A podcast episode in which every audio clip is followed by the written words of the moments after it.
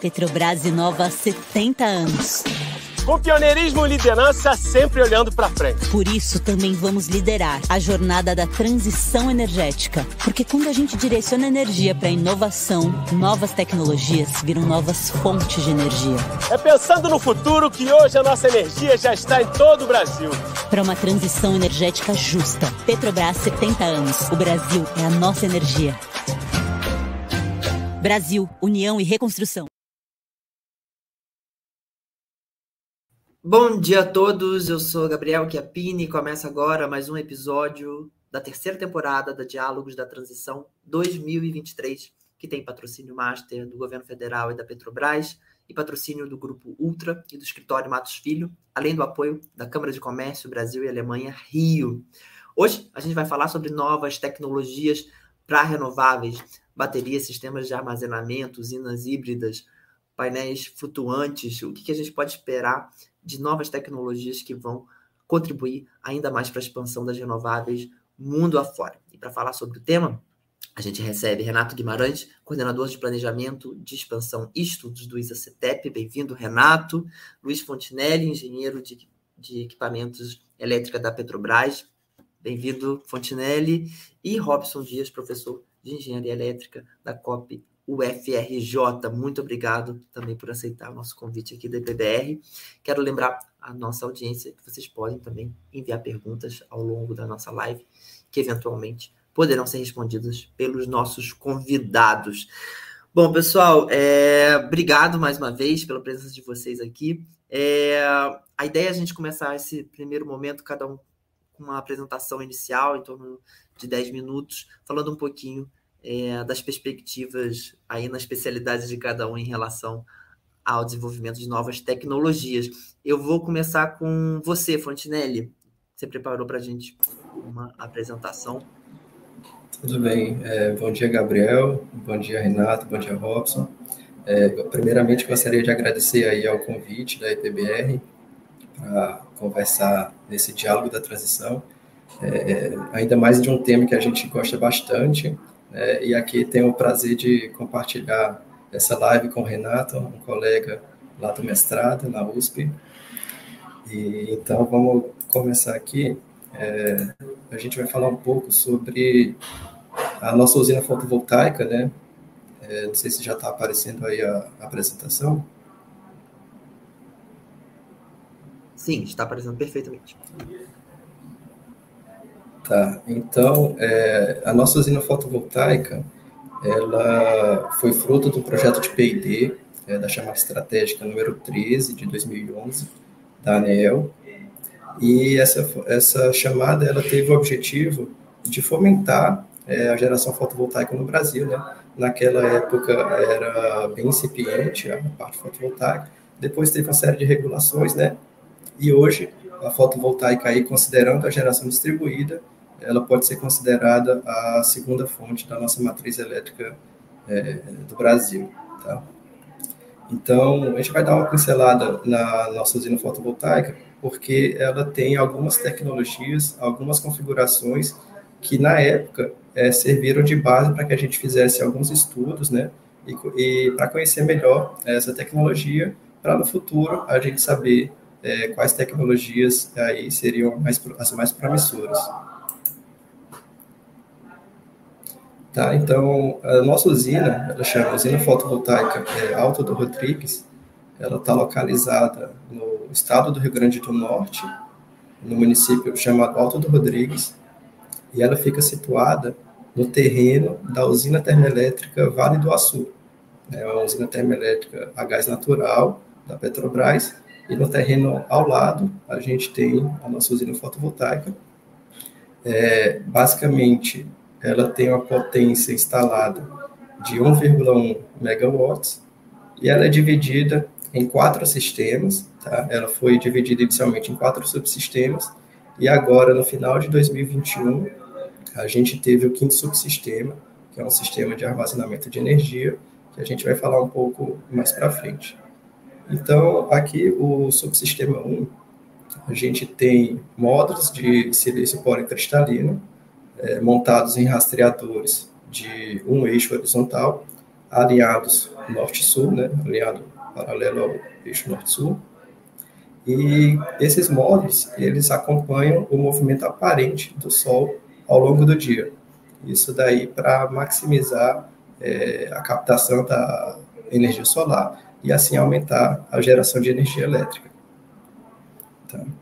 É, um pouco mais para baixo, a gente tem o subsistema 2, que utiliza exatamente os mesmos módulos do subsistema 1, que são é, módulos de silício policristalino, só que em vez de eles serem é, montados em rastreadores, eles são montados em estruturas fixas.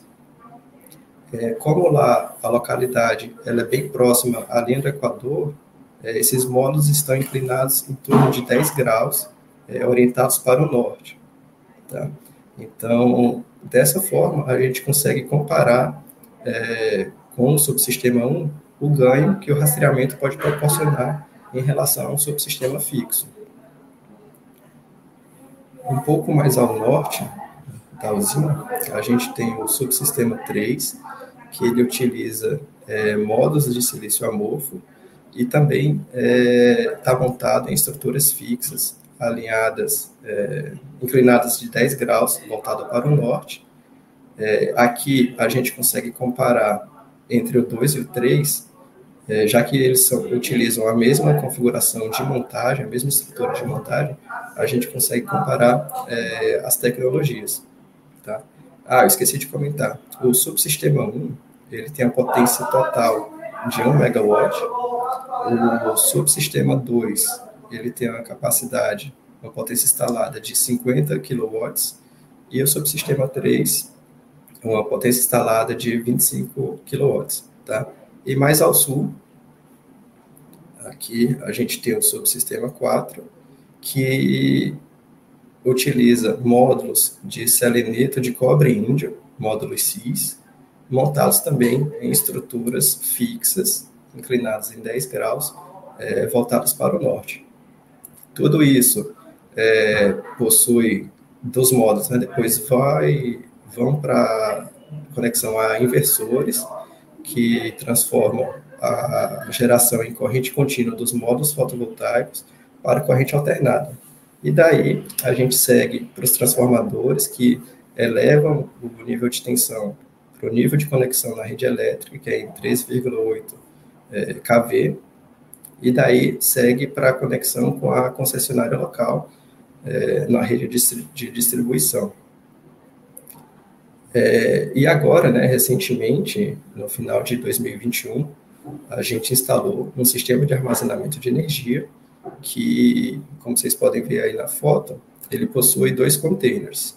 O container da direita, ele é basicamente um container de baterias, baterias essas de fosfato de ferro e lítio, tá? E o container da esquerda, a gente tem é, o inversor bidirecional, conversor é, bidirecional, que ele faz o, a compatibilização da energia contínua, da corrente contínua das baterias com a corrente alternada do sistema elétrico. Então, ele permite a carga das baterias através do campo fotovoltaico ou através da rede, e também a descarga das baterias, aí levando energia das baterias para a rede. É, o sistema, por ele ter uma eletrônica de potência, ele pode ser bem versátil, tá? Então, o sistema de armazenamento de energia, ele pode desempenhar diversas funções, mas no caso aqui da UFVA, é, a gente utiliza mais para é, suavização de rampas de potência.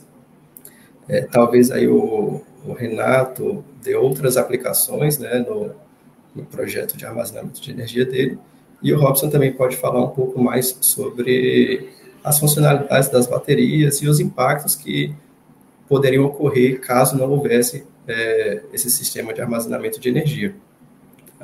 Então, é, eu trouxe aqui um gráfico só para a gente ilustrar uma das diversas funcionalidades que o sistema de armazenamento de energia é, ele pode desempenhar. Então, a gente está vendo aqui um extrato de um gráfico de uma geração é, em um determinado dia. Tá? É, na parte laranja, a gente tem o gráfico de potência do somatório de todos os inversores da usina fotovoltaica, e o gráfico azul a gente tem é, como que essa potência está sendo entregue no ponto de conexão da rede elétrica da distribuidora. Então, é, vamos nos concentrar primeiro na curva laranja, tá? Então, imagina que está lá é, a nossa usina, está tendo sol, tá, então está tendo geração de energia, e aí é, passa uma nuvem e obstrui é, esse sol, certo? Então, há um sombreamento na usina, e como não há inércia na geração fotovoltaica, quase que instantaneamente a geração fotovoltaica ela sai do valor que ela estava, né, vamos dizer que era o valor nominal, e ela cai aí para em torno de, vamos dizer, em torno de 20%. Então, essa variação da potência, ela pode causar algumas perturbações na rede, né, que isso, a depender do nível, né, a depender da localidade, pode ser danoso ao sistema. Então, o que é que é feito? Né? O que é que esse sistema de armazenamento de energia ele vai proporcionar? A gente pode ver na curva azul, é, nessa primeira rampa de descida.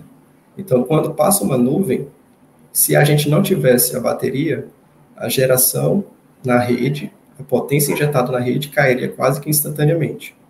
Mas como a gente tem a bateria, ela amortece essa redução brusca da variação de potência. Então, o que a rede vai enxergar com a bateria é essa curva azul, tá? Então, essa curva, essa rampa, ela é parametrizada, ela é configurada. Então, você tem alguns é, códigos de rede aí internacionais que estabelecem alguns limites e, por ele ser configurado e essa usina ser um, um projeto de P&D, a gente pode fazer alguns testes, né? Então, o sistema aqui ele já vê uma queda bem mais suave.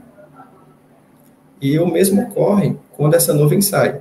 Se a gente não tivesse o sistema de armazenamento de energia, é, a geração fotovoltaica iria sair quase que instantaneamente da, em torno de 20% da capacidade nominal para próximo de 100% da capacidade nominal. É, e aí volto a falar, né? Nesse caso aqui também poderia haver algum impacto é, na rede elétrica, mas para mitigar é, esse impacto, o que é, que é feito? O sistema de armazenamento de energia ele faz uma subida suave, uma rampa de subida suave, justamente para minimizar é, os impactos nessa rede elétrica. Então, basicamente, é, aqui a gente tem dois projetos de P&D da ANEEL, é, o primeiro deles foi a construção da usina fotovoltaica, então temos os subsistemas 1, 2, 3 e 4, e depois tivemos agora, em 2021, a operação do, do subsistema 5, que é o armazenamento de energia. Tá, então, era isso que eu tinha para apresentar. Obrigado aí a todos. Obrigado, Fontinelli, pela apresentação. É, vou passar também agora para o Renato, que preparou é, também uma apresentação para a gente, para falar um pouquinho mais sobre é, a questão das baterias. Renato, com você. Seu áudio está no mudo.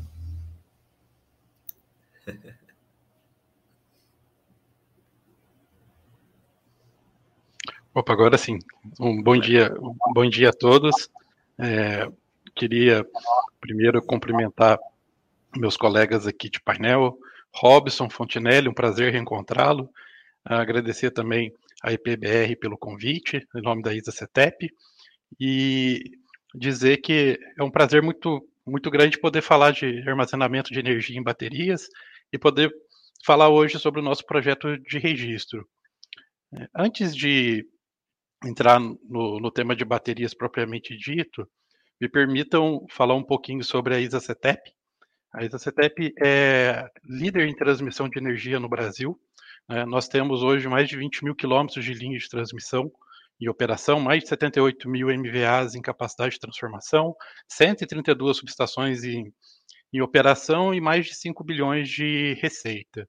E continuamos uma expansão contínua da operação, no último leilão de transmissão, em junho, nós, nós conquistamos é, o direito de implantar três lotes, né, que isso aumentou o nosso pipeline de projetos em mais de 2 mil quilômetros de linhas a serem construídas, linhas essas para integrar toda a geração renovável do Nordeste, né, com, com grandes centros de consumo na parte sul-sudeste do país.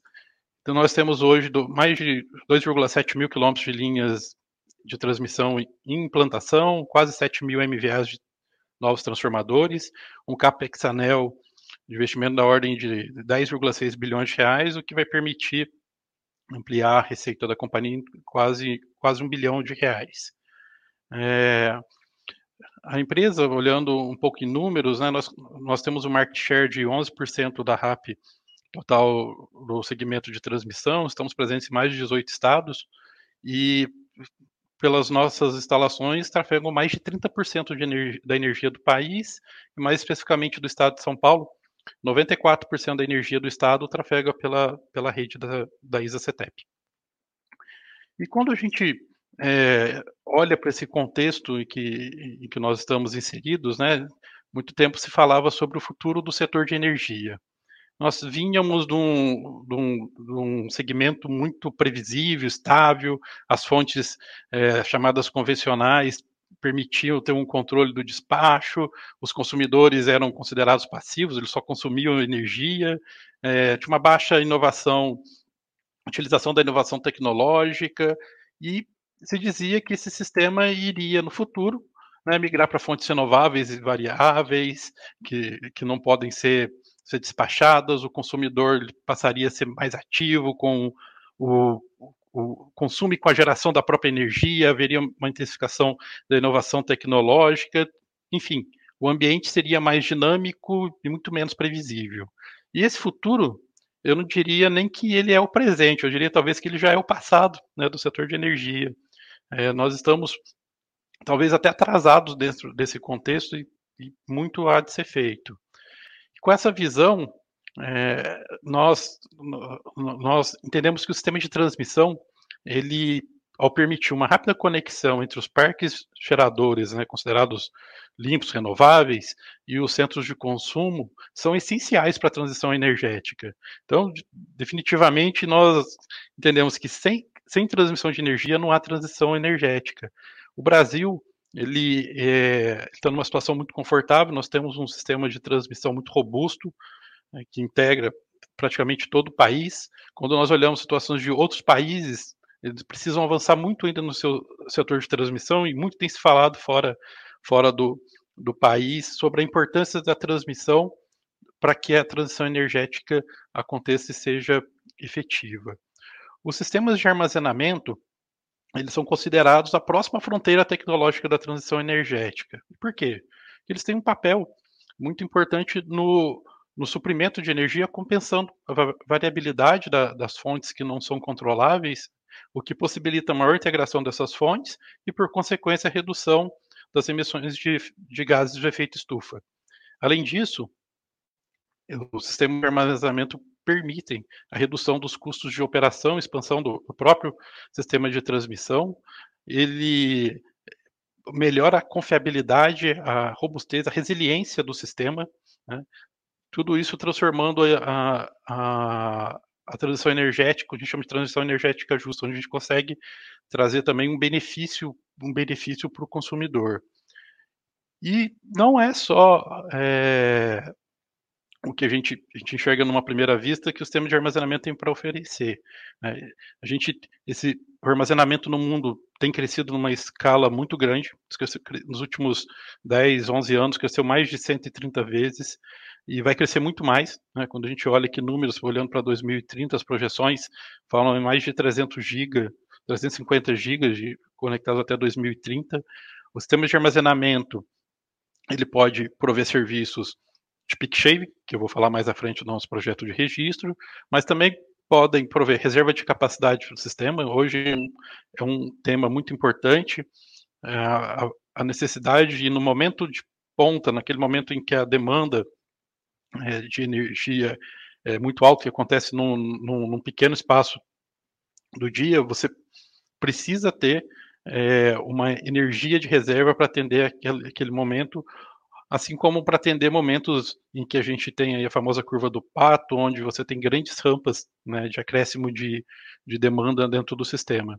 Como serviços ancilares, né, para prover controle de frequência, controle de tensão, minimizar o impacto né, das fontes, da inconstância das fontes, fontes renováveis, redução do despacho de usinas térmicas. Hoje a gente tem situações em que é necessário que usinas térmicas fiquem operando, aguardando um, um, um problema no sistema elétrico para que ela, que ela entre em operação e possa pro, re, reduzir o, o, risco, o, o risco do sistema devido àquela contingência, mas nós podemos utilizar armazenamento, baterias, para que num um primeiro atendimento a bateria entre em operação, enquanto ela permite a entrada do, da termoelétrica é, logo na sequência, você, você tem um custo evitado numa geração que uma geração prévia. Outro tema que é muito, muito, muito falado hoje e também está muito em voga são atendimento para serviços, sistemas isolados, né? Uma descarbonização dos sistemas, provavelmente que atende sistemas isolados no, no norte do país, então, armazenamento, e aí aliado com sistemas fotovoltaicos, são, são muito importantes para que a gente consiga descarbonizar e reduzir o custo desses sistemas, é, principalmente naqueles locais em que não é possível fazer uma integração com o sistema interligado. E falando um pouquinho do projeto de registro, né, nos enche muito de orgulho falar desse, desse projeto pioneiro de armazenamento de energia em larga escala. Se a gente olha, olha no mundo, os projetos de baterias, de aplicação de baterias, geralmente entraram em operação nos países por, ou, ou geralmente a partir da, da geração, né, associados com projetos de geração. O Brasil foi um, talvez talvez o único país do mundo onde ah, o uso de baterias começou pelo, pelo sistema de transmissão. O nosso projeto em registro, ele tem é um projeto de 60 megawatt-horas, já está em operação desde 2022, e é pioneiro, como, como eu falei, na, no armazenamento de larga escala no país. Mas como que nasceu essa necessidade? Qual, qual foi o ponto de partida para que fosse necessário um projeto de baterias no, no, litoral sul de São Paulo? Primeiro, a gente precisa entender um pouquinho, um pouquinho desse sistema. Nós, o sistema do litoral sul de São Paulo, né, é, ele, ele tem duas fontes de energias, de energia. Para quem não conhece o litoral, litoral, litoral de São Paulo, é, nós temos um, um, uma faixa, né, uma porção de terra separada entre o mar e a, terra, e a Serra do Mar. Então, é uma faixa estreita de terra, onde basicamente todos os sistemas que provêm energia para esse sistema estão na região de Planalto. Então, nós temos para o litoral sul duas fontes, uma em Capão Bonito e outra em Bugaçu, aqui no, no, sul, no sul da cidade de São Paulo, que é, da onde partem linhas de transmissão que descem a Serra do Mar e que atendem esse sistema esse sistema do litoral. O litoral, ele tem um, uma característica muito muito interessante que, principalmente no verão e no, nos feriados do verão, tem um fluxo de turista muito grande. Então, a carga desse sistema ela aumenta muito. Então, tem picos de consumo, principalmente nos feriados do Natal, sobretudo no Réveillon, é, no Carnaval. Nós temos aqui um feriado na cidade de São Paulo, é, no mês de janeiro também, que provê um fluxo grande de turistas para essa região. E foi planejado, desde 2014, uma nova subestação no litoral sul. E essa subestação ela deveria entrar em operação em 2017, por mais uma série de problemas é, relacionados a, a, licenciamento ambiental fizeram com que essa solução ela não ela fosse sendo postergada e o sistema começou a, a chegar numa situação crítica em que ele necessitava de uma obra conjuntural que pudesse entrar num curto espaço de tempo e pudesse resolver o, o problema que existia nessa, nessa região. É, a gente tem uma carga ali da ordem de 400 megawatts, né, uma população que é atendida de 2 milhões de pessoas.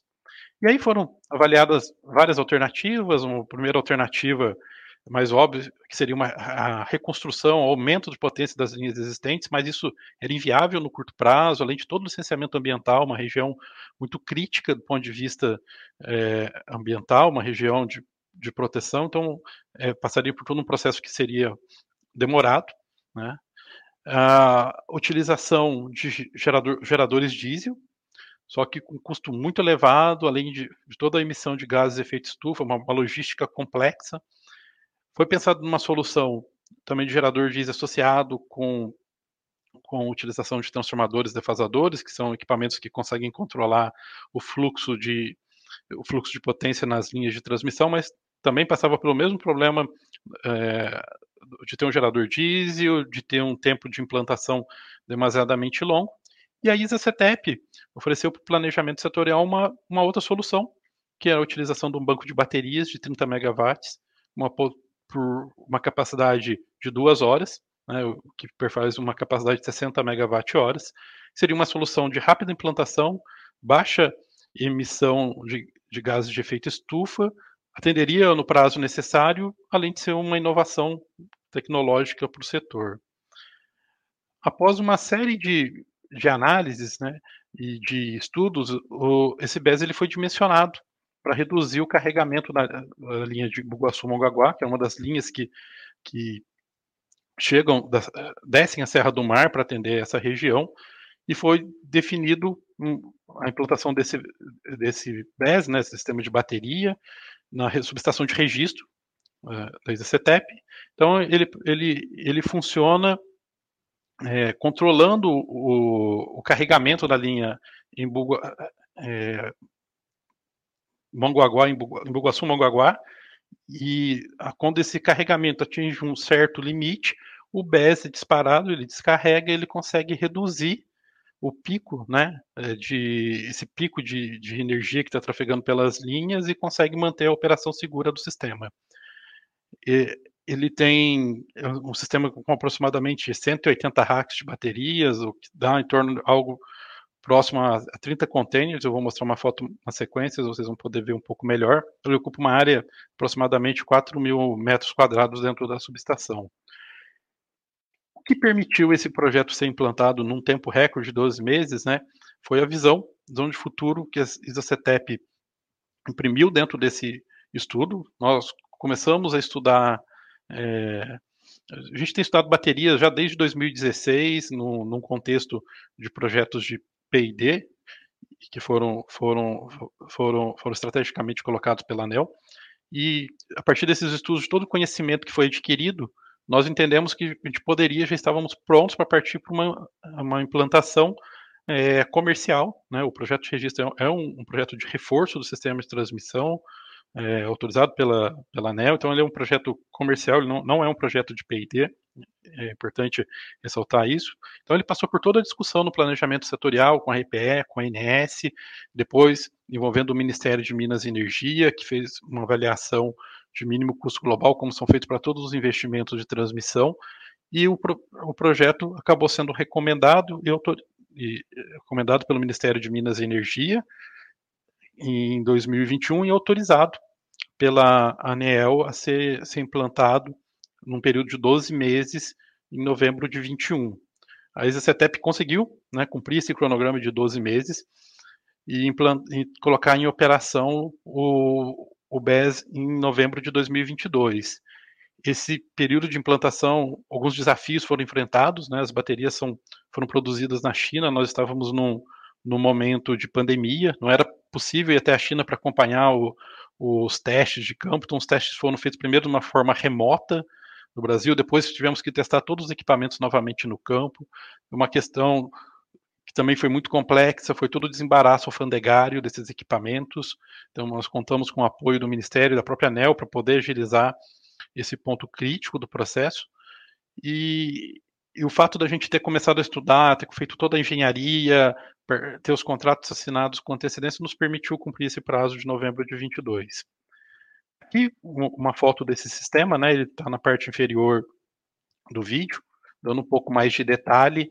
Ele ele tem aproximadamente é, são 10, nós chamamos de 10 linhas, né? De cada linha a gente tem 18 racks, onde estão as células de, de lítio, né, são baterias de lítio ferro fosfato. É, nessas linhas nós temos também os, os inversores e os transformadores. É, a gente tem uma saída desse sistema em 34,5 kV depois ela, ela é levada para 138 por meio de transformadores e é conectado no barramento de 138 kV da, da subestação registro, onde ele faz todo esse trabalho de peak shaving durante o principalmente no, no, no verão e, no, e nos feriados do verão. E ele, no, no Réveillon de 2012 para 2023, no dia 31 de dezembro, né, ele já cumpriu o seu papel aqui nessa curva de carga, que é a curva de carga do sistema é, do litoral no, no dia 31 de dezembro, por volta das 19 horas. Nós tínhamos um sistema que, como eu falei, devido ao grande fluxo de turista, né, e esse o feriado, o Réveillon é um dos momentos mais críticos do, do sistema, a, o carregamento da linha Bugaçu, em Bugaçu Mongaguá, ela já estava ela atingiria, exportaria, passaria o limite dela de operação, mas o, a entrada do, do sistema de baterias às 19h21 permitiu reduzir esse é, o, o, carregamento da linha, né, que é a, a, linha azul que vocês podem ver destacado nesse, nesse gráfico, e permitiu que a gente mantivesse a operação segura. Né? Sem, sem esse peak shave, a gente poderia ter que adotar medidas que fragilizam o sistema e que numa ocorrência poderiam causar efeitos graves de, de, de, redução do atendimento do consumo, até mesmo questões de interrupção do fornecimento de energia. Quando a gente olha os benefícios, né, os benefícios operativos, desde a redução do carregamento, como eu falei, o aumento da confiabilidade sistêmica, melhor, melhora da segurança flexibilidade operativa, é, esse projeto ele fomenta né, uma criação de uma regulação específica. A gente, com ele, mostra que para o sistema de transmissão já é viável a implantação de sistema de baterias, mas ainda há muito a ser feito com relação à regulação. E com certeza esse projeto ele é um incentivo né, para a incorporação dessa tecnologia inovadora, tanto no SIM quanto no, no setor elétrico como um todo. Os benefícios econômicos vão desde a redução do custo operativo, uma melhor distribuição dos investimentos ao longo do tempo.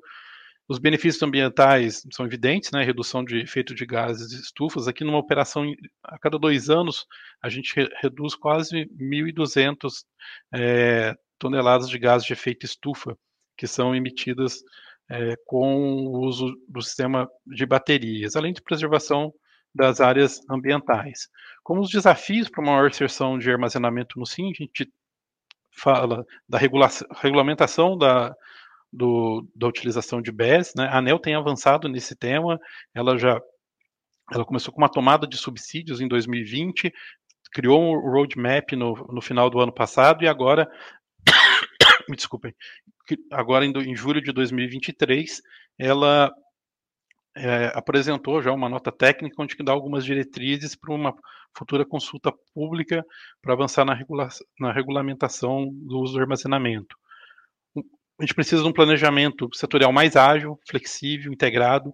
Né? A ExaCetep também tem alguns estudos que, que buscam é, aprimorar, trazer um ferramental mais é, atualizado para o planejamento setorial, para que os benefícios do, do utilização de BES na, na, na, transmissão de energia possam ficar mais evidentes. Isso foi um tema que, nos nossos estudos, nós percebemos que, que é muito difícil mostrar os benefícios que o, que o BES apresenta para o sistema de transmissão com o ferramental atual. E por fim, não menos importante, promover uma competitividade econômica, principalmente numa adequação tributária. Hoje o capex do BES ele é muito impactado pelos tributos. A gente tem uma ordem aí do chegam até quase 80% do, do capex é, são, são impactados por são relacionados a tributos, é, enquanto que segmentos, o próprio segmento de eólico e solar esse patamar de tributos chegou a 20, 35% no, no máximo. Por fim, né, é, nós, nós, entendemos que o Brasil é um, um país pródigo né, de recursos hídricos, eólicos, solares, tem, tem um potencial para se tornar um líder global no desenvolvimento de inovações que são essenciais para a transição energética. Nesse contexto, o nosso papel aqui na ISA CETEP é ajudar a vencer esses desafios para que a estabilidade, a segurança, a robustez, né, a resiliência do sistema nacional, é, e aí que por meio de projetos como esse de armazenamento, que é um marco, um marco histórico o setor elétrico, e também um passo da empresa também rumo, rumo a novos negócios, então, que a gente consiga ajudar é, a, a, a, vencer todos os desafios que nós, que, que nós temos no, nesse ambiente setorial, é, com a utilização de baterias, que é uma tecnologia de baixo carbono, capaz de acelerar a transição energética, que pode compensar a variabilidade da, das renováveis, é, e é uma solução, como vocês viram aqui, muito modular, ela permite uma rápida implantação e permite é, atender muito rapidamente a, a demanda de energia. Né? Sem transmissão, não há transição, nós temos já um primeiro projeto de implantação e acho que temos todas as condições para avançar e criar novos projetos que, que vão ajudar com certeza o país a vencer to, todos os desafios que nós, que nós temos hoje. Muito obrigado. Muito obrigado, Renato, pela apresentação. Eu vou passar agora para o Robson. É, Robson, você me escuta? Opa, estou ouvindo sim. É... Maravilha. O Renato ele começou, o Renato ele começou a apresentação dele falando um pouquinho da complexificação do, do setor elétrico, né? Ou seja, a, a, a o mercado livre, é, o, o, o, uma, a expansão da, da, da, participação das renováveis com as suas é, é, intermitências. O, o Fontenelle destacou isso, né? Que essa variação de potência é, pode causar danos né, na, na, na, rede elétrica. Queria que você falasse um pouquinho desses desafios que a gente tem hoje e o que, que é, a gente pode olhar como soluções, a exemplo do que o Renato mostrou aqui para a gente, Fontenelle também, das baterias é, de lítio-fosfato. Perfeito, Gabriel. Bom, primeiro dar bom dia a todos, cumprimentar o Fontenelle, o Renato, você, Gabriel. É, vou fazer aqui meu papel de professor, né? Vou trazer um pouco alguns conceitos básicos para a gente poder entender quais são esses desafios, né? É, eu trouxe aqui uma, uma, pequena apresentação, então são conceitos só para ajudar a gente a entender esses desafios, né? Bom, a boa notícia é que o Brasil, se nós olharmos aí a, a matriz energética elétrica do Brasil, nós já, são, nós já somos um país que tem quase 80% de energia renovável, né, graças às hidráulicas que nós possuímos no nosso sistema interligado nacional. Né. Aqui são alguns exemplos de energias renováveis, né, e eu vou explicar mais ou menos como é que elas funcionam, né, para a gente entender é, o que está por vir, o que, que, está acontecendo nessa transição energética. Né. Como eu falei, o nosso sistema ele é basicamente ele convencional, ele é baseados em hidrelétricas, grandes hidrelétricas. O que acontece? Existe um, um rotor girante que faz com que o campo elétrico atravesse as espiras do, do estator e gere a tensão, né? E aí a gente tem essa tensão senoidal. E o que faz gerar essa energia né, é exatamente a força motriz da, do reservatório, né? Que você tem um reservatório de água, então, isso já é um, um indicativo de armazenamento, né? Então, a gente tem a possibilidade que, se acontecer uma variação de carga no sistema, a gente consegue, através das comportas, aumentar a geração, né? Então, isso aí é, é vamos assim dizer, a geração convencional básica do nosso sistema, né? Bom, aí vem a energia solar fotovoltaica, né? Basicamente, a gente tem um material de silício cristalino, que é dopado, e aí a gente tem, quando bate o sol, um efeito, o efeito fotovoltaico, né, que gera uma, uma diferença de potencial, e quando a gente bota uma carga, a gente tem uma corrente circulando, né? E aí qual é o nosso objetivo? Extrair a máxima potência que o Sol pode nos fornecer por metro quadrado. Então existe uma busca por melhorar a eficiência desses módulos e também melhorar os algoritmos de rastreamento de máxima potência deles, né?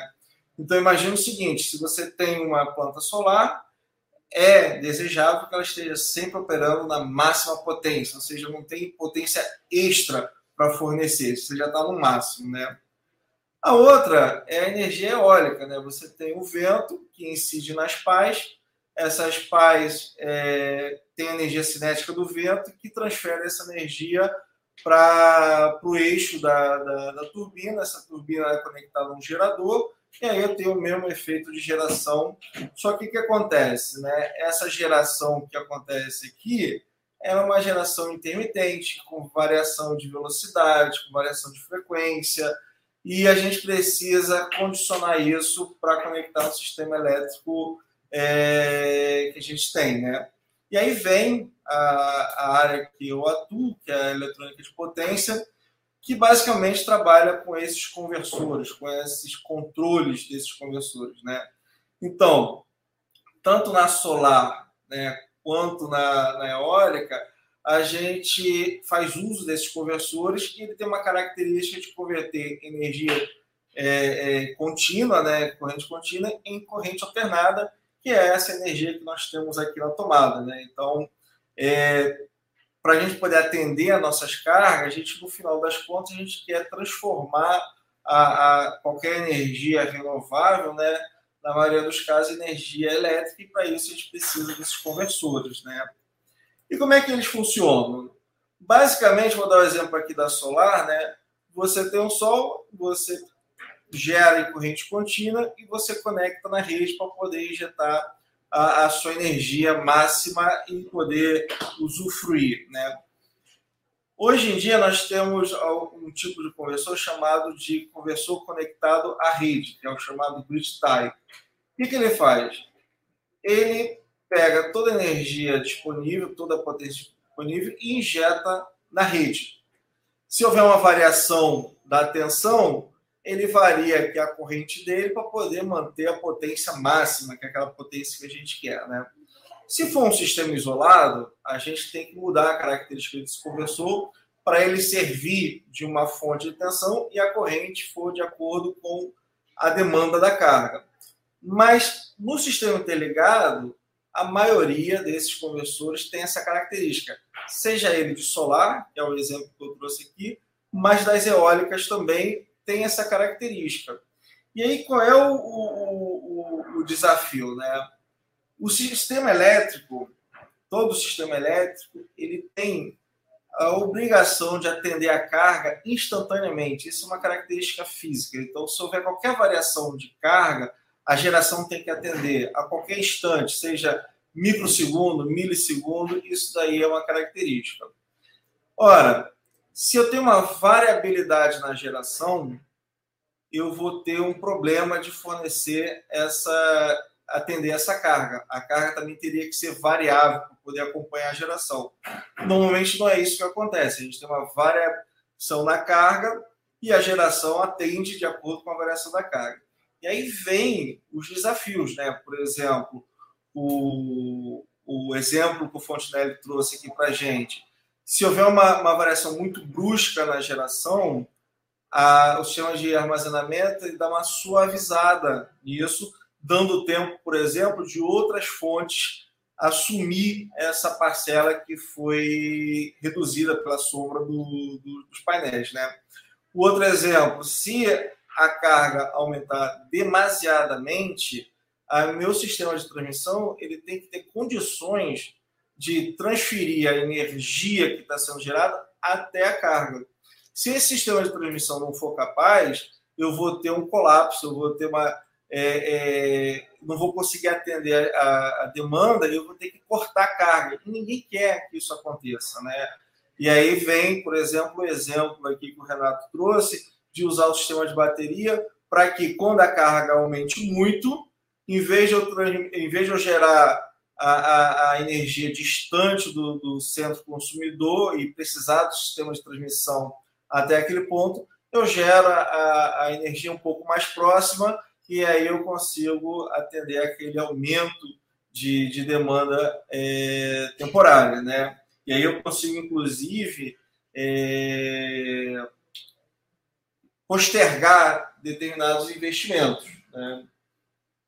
Então, é, uma das soluções, eu trouxe aqui um exemplo de projeto que nós temos trabalhado aqui da Copa FRJ, que é como mitigar esses problemas, né?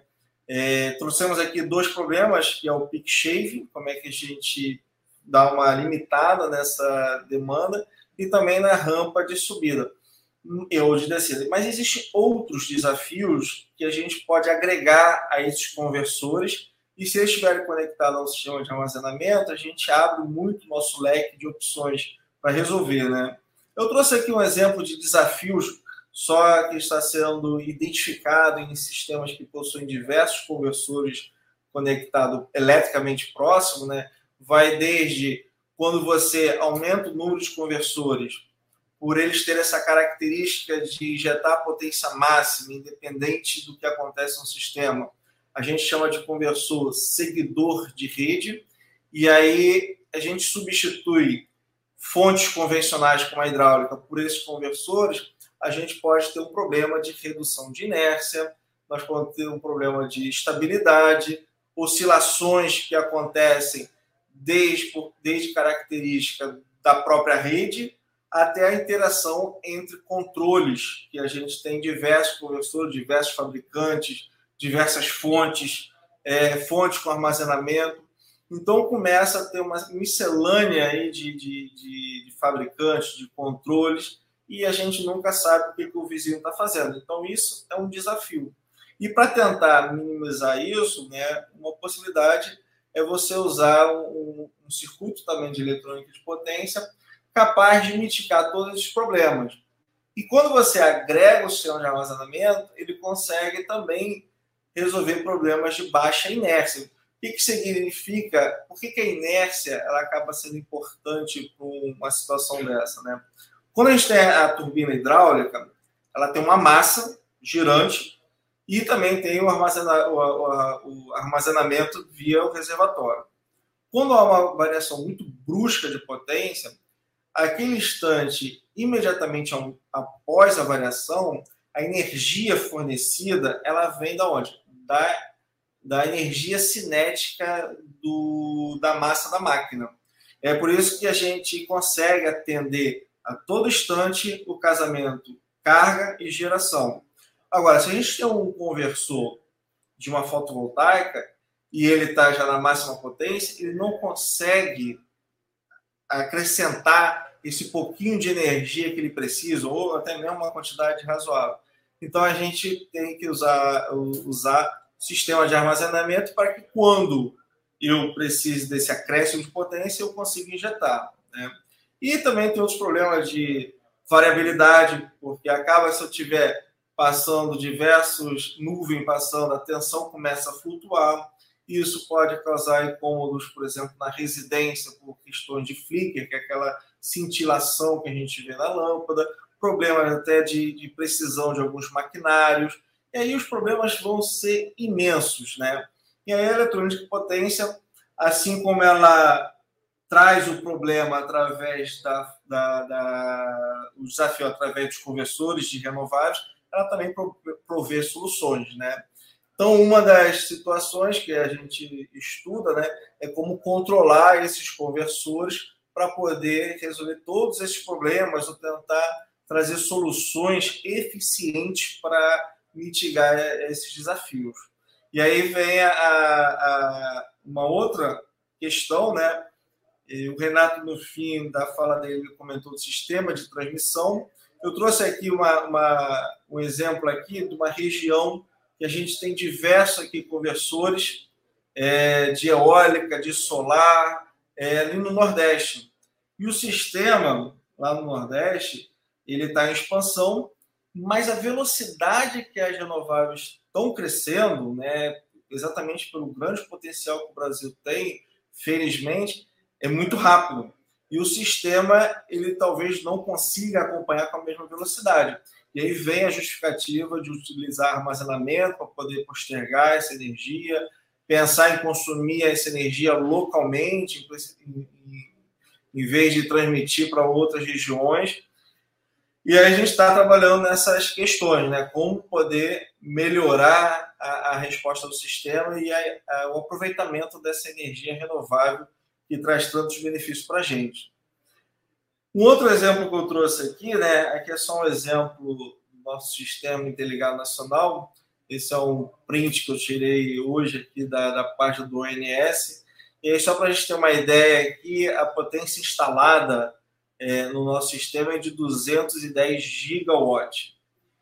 E aí o Brasil né, é um país assim muito abençoado. Ele é, além de ter muito sol e muito vento aqui no, no continente, ele tem uma costa quase que integralmente o vento, né? principalmente no Nordeste, aqui na região Sudeste e aqui no Sul.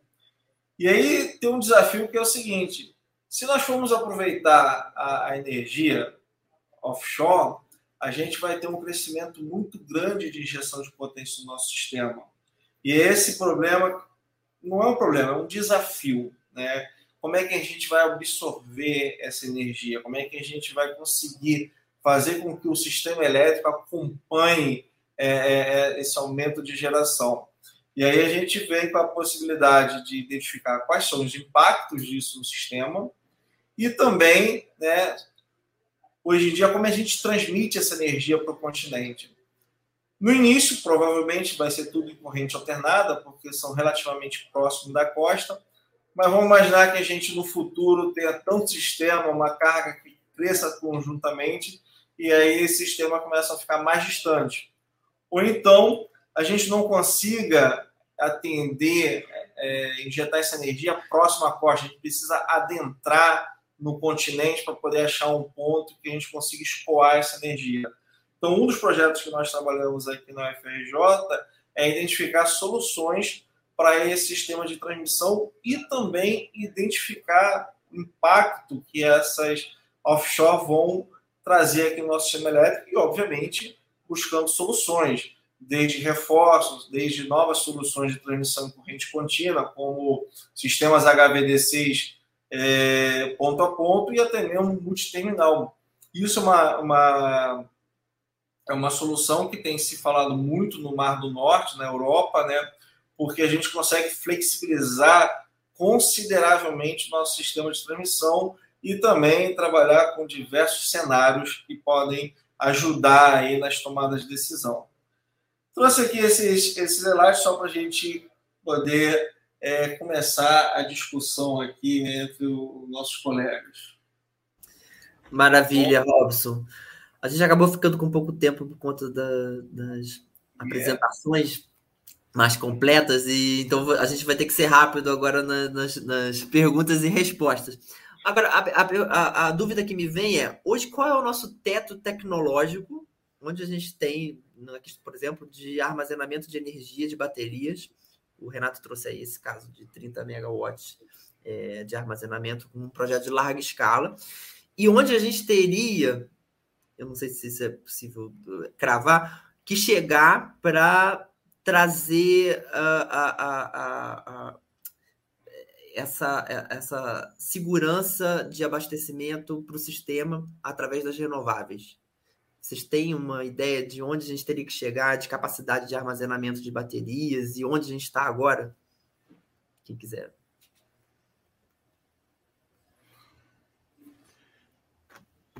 Deixa eu, deixa eu ver se eu consigo, consigo dar um norte. Talvez eu não tenha os números, né? mas é, historicamente, né, a nossa capacidade de armazenamento está dentro do, dos reservatórios das usinas. À medida que é, todo esse potencial é aproveitado, até pelas questões ambientais, não é possível criar novos reservatórios. O próprio crescimento da, da carga, da demanda de energia, faz necessário que se pense em novas formas de, de armazenamento. O BES, né, as baterias, é uma dessas formas que podem ser, ser serem implantadas para atender é, essa questão de reserva de potência, principalmente para aquele atendimento mais pontual, aquele atendimento mais rápido, atendimento da ponta. É, a gente tem outras soluções né, que podem, podem ser implantadas, desde reversíveis e uma série de situações de, de armazenamento, mas o próprio sistema de transmissão ele funciona também como, como um alocador, como uma, um redutor desse, desse risco de não, de não atendimento.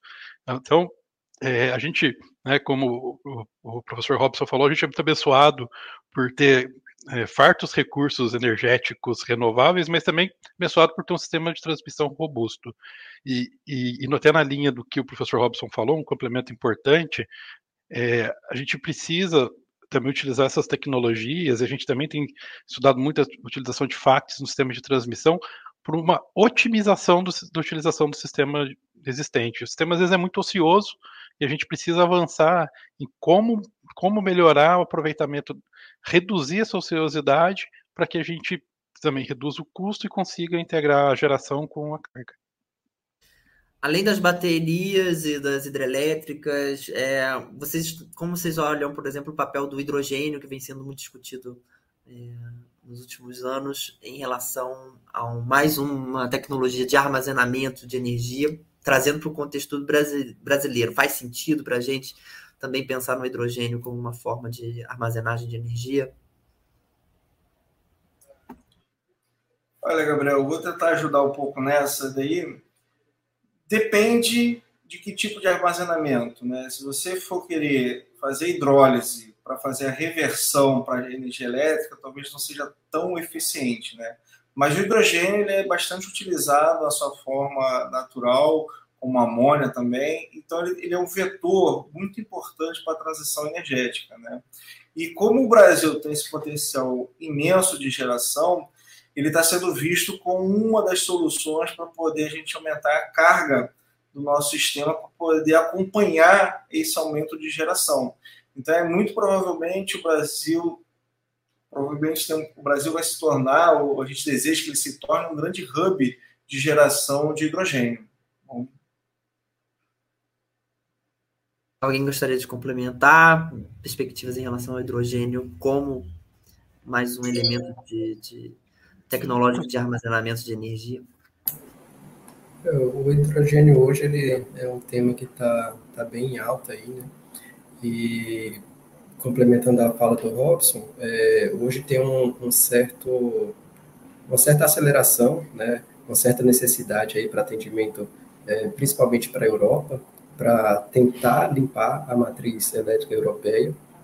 E isso pode ser feito também via é, renováveis aqui no Brasil. É, a gente viu aí que o Brasil é muito rico é, em recursos naturais, é, tanto em água, quanto sol, quanto vento. Então, é, o Brasil, além de já possuir uma matriz elétrica extremamente limpa, né, é, mais de três quartos da nossa matriz elétrica já é de renováveis, a gente pode contribuir também para descarbonizar o mundo. Tá?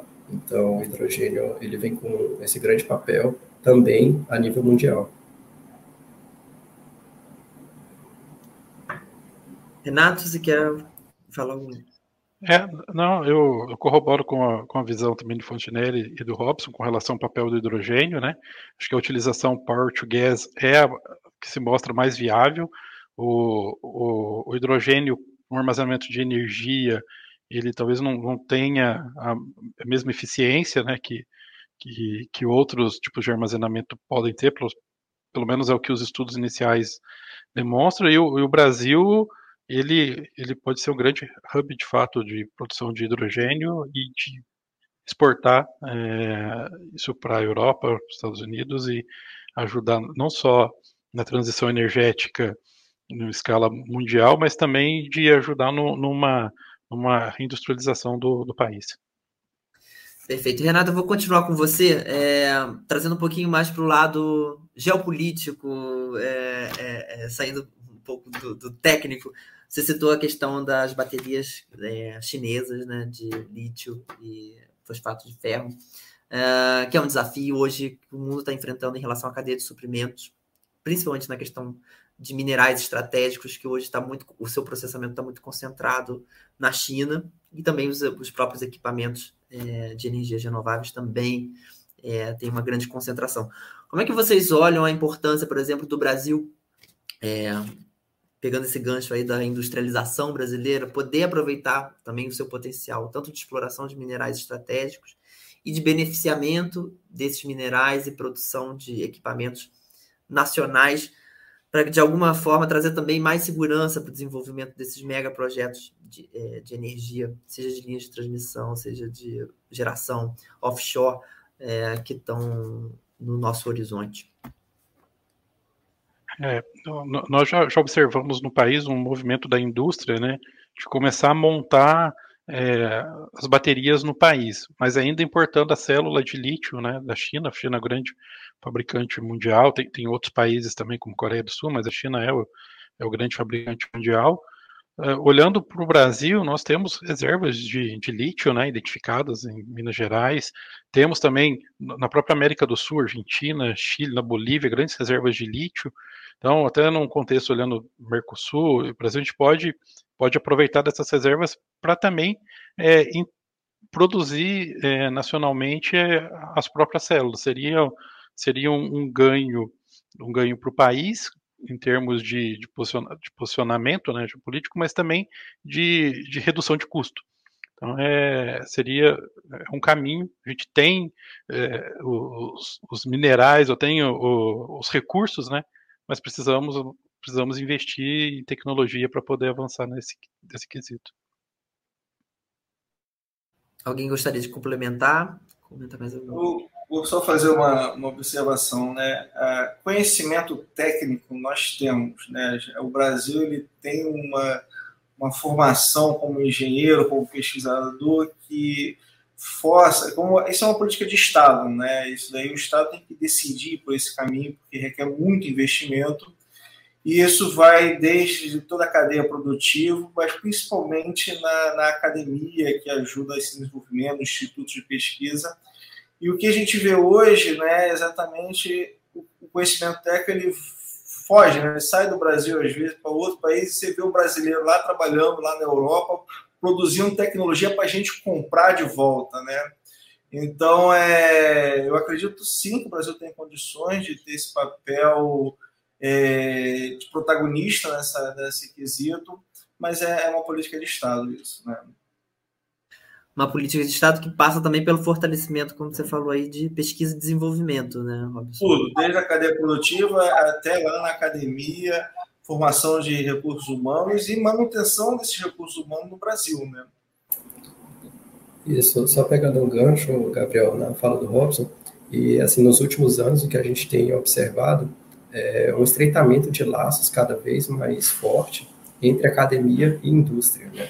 Justamente para tentar manter o desenvolvimento da tecnologia no Brasil e aplicá-la aqui e, quem sabe, até exportá-la. Tá? Então, é muito importante é, esse, essa relação entre academia e indústria para manter, reter talentos, reter é, capacidade intelectual e fomentar o desenvolvimento da tecnologia nacional uns exemplos justamente nessa chamada pública da ANEL para projetos de pesquisa e desenvolvimento, né, que tem tido é, êxito na sua implementação. É, o Renato também destacou a questão da a importância também da regulamentação e da regulação é, para fomento também do desenvolvimento dessas tecnologias e adoção dessas tecnologias. Como é que vocês estão avaliando o papel da ANEL nesse sentido, da empresa de, de política energética também, na questão do planejamento? É, quais os desafios é, que essas, essas, esses órgãos é, têm pela frente para justamente acelerar é, a adoção dessas novas tecnologias? Fontinelli, vou começar com você. Tudo bem. Então, é, a ANEEL, ela tem tentado se antecipar justamente nesses movimentos em que é, não só o sistema elétrico, o mundo como um todo está é, experimentando.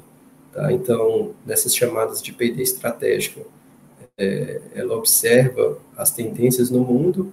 O Brasil, às vezes, é, ocorre um pouco, é, com defasagem um pouco é, diferente do mundo, mas essa antecipação ela visa justamente é, é, preparar o Brasil para que ocorra é, o movimento que está ocorrendo lá fora, é, assim como foi a fotovoltaica, assim como está sendo com o armazenamento de energia, assim como está sendo com o hidrogênio, para que essa transição é, não nos pegue surpresa, é, não seja de forma abrupta e a gente tenha capacidade é, técnica para fazer uma transição é, segura.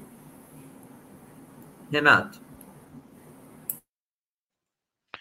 É, a ANEL ela tem, tem, tem, que ser movimentado, né, no sentido de construir essa regulamentação. Começou com esse trabalho em 2020, uma tomada por meio de uma tomada de subsídios e no final do ano passado, até é, eu acho que o, o nosso projeto de registro suscitou, trouxe esse tema à baila, à discussão e, e, no final do ano passado a ANEL ela apresentou um roadmap né, de, de toda a regulamentação é, do, do serviço de armazenamento no Brasil. É, a nossa visão é, um, é um, um, tempo muito longo, nós estamos falando aqui de cinco anos, né, nós gostaríamos que esse prazo ele fosse mais encurtado. É, mais recentemente, em julho, é, foi emitida uma nota técnica, uma série de superintendências da, da ANEL olhando esse tema, um, uma análise de impacto regulatório, né, e a gente aguarda agora ser publicada uma consulta pública para poder avançar na, nos quesitos que foram levantados pela, pela análise. Então, a ANEL tem se movimentado, mas precisamos ser mais, precisamos ser mais rápidos. Né? As coisas já estão acontecendo, né? E, e a gente precisa que a, a, regulação avance também com, com velocidade. Robson, gostaria de complementar? É, só para frisar, né, que o setor elétrico, ele por si só ele é muito conservador, né? Então já, já existiu uma movimentação da ANEL para abrir a oportunidade para essa discussão, já é um bom sinal, né? Não só em questões de armazenamento, mas também em questões de serviços ancilares. Foram aberta, foi aberta uma consulta pública sobre o tema, está é, tá sendo feito um sandbox tarifário para poder fazer algumas análises, né? E acho que a gente está caminhando, né? Como o Renato falou, é um, é um passo um pouco mais lento do que a gente gostaria, né? Mas eu acho que a gente vai chegar lá. Maravilha. Bom, a gente está chegando ao fim é, de mais um episódio da Diálogos da Transição, da terceira temporada desse ano de 2023. Queria muito agradecer a presença do Renato, do Fontinelli, do Robson. É, muito obrigado. Espero que a nossa audiência tenha gostado desse conteúdo todo que vocês trouxeram aqui. É, e Robson, eu vou querer esse estudo de vocês das eólicas offshore e, e a dessa, dessa energia em breve. Em breve teremos resultados. Valeu, pessoal. Obrigado aí. Obrigado, Gabriel. Obrigado, Renato, Robson. Um abraço a todos. Obrigado, Gabriel. Obrigado a todos. Bom dia. Robson. Um abraço. Até logo.